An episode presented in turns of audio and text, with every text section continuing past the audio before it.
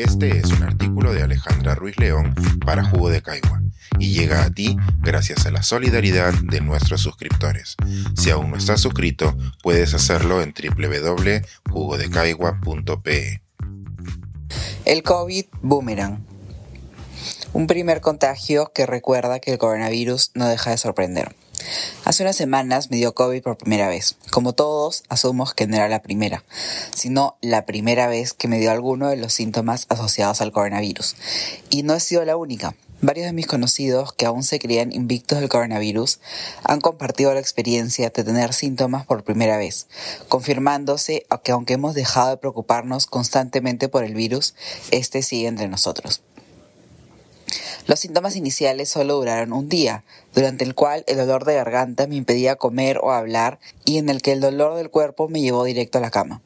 Muchos conocerán estos síntomas, puesto que son de los más comunes entre los causados por las últimas variantes en circulación.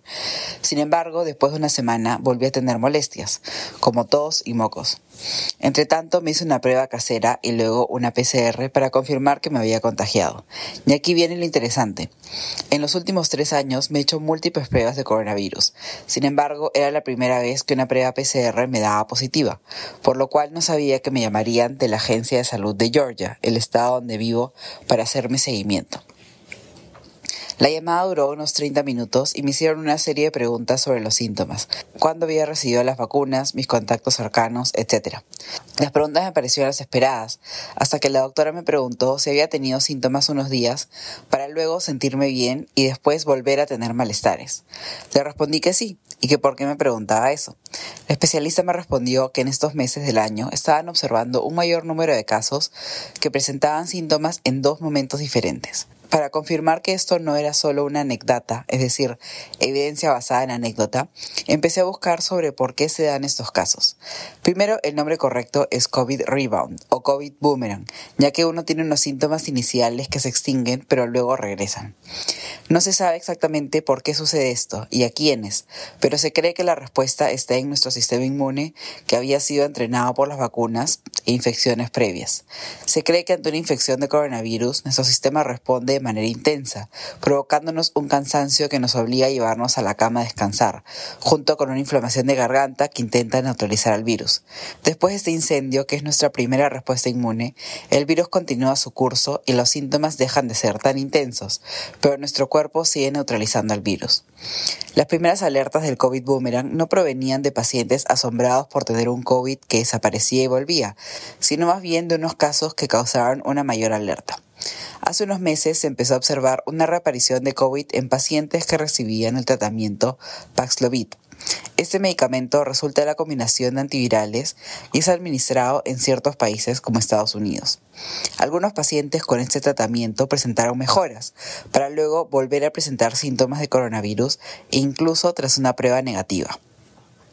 Ante este fenómeno, varias voces en Internet empezaron a cuestionar si el medicamento causaba COVID en lugar de curarlo. Aunque no había evidencia para concluir esto, las anécdotas de pacientes que recaían continuaban aumentando la desinformación. Para entender qué estaba sucediendo con los pacientes, se llevaban a cabo diversos estudios, algunos solo con grupos pequeños de pacientes, puesto que el medicamento no es de uso extendido. Los resultados muestran que en ciertos pacientes sí se ve el resurgimiento del COVID, pero no necesariamente por el medicamento, sino por cómo responde el sistema inmune al COVID. Además, se conoció que el COVID boomerang no es exclusivo de pacientes con este medicamento. Se observa también en quienes no lo reciben, llegándose a identificar hasta un 10% de pacientes con COVID que experimentan una vuelta de los síntomas. Es probable que la mayoría de las personas que experimentamos el COVID boomerang luego lo superemos sin ningún problema. Sin embargo, eso no previene que se informe sobre estas y otras manifestaciones del COVID. Con la aparición de nuevas variantes y el avance de las vacunas, las manifestaciones de la enfermedad cambian y es mejor tener una población mejor informada. Por ejemplo, ante la aparición de síntomas, muchos se han preocupado de que el COVID boomerang sea un COVID largo, aquella condición que afecta de forma prolongada a algunos pacientes de coronavirus, pero que continúa sin investigarse detalle. Sin embargo, no hay evidencia para asociar a ambas enfermedades. También hay otros que sin conocer las particularidades del COVID boomerang desconfían de una primera prueba negativa y se hacen dos pruebas de descarte para confirmar que con una segunda prueba que realmente sí estaban contagiados. Finalmente, con COVID boomerang o no, experimentar COVID por primera vez no deja de ser una experiencia para la reflexión. Algo que muchos podemos contar como una enfermedad que dura solo unos días o semanas, sigue siendo algo que afecta a muchas personas de forma grave y constante. También nos lleva a recordarnos hace dos o tres años, cuando vivíamos aterrados y con razón ante la posibilidad de contagiarnos con COVID o porque alguien cercano se contagiara cuando no existía protección de ningún tipo y la información era escasa. Ahora solo pedimos que el COVID no sea realmente un boomerang y que se abstenga de volvernos a visitar en temporada de fiestas. Pensar, escribir, editar, grabar, coordinar, publicar y promover este y todos nuestros artículos en este podcast cuesta y nosotros los entregamos sin cobrar. Contribuye en www.jugodecaigua.pe barra suscríbete y de paso espía como suscriptor nuestras reuniones editoriales.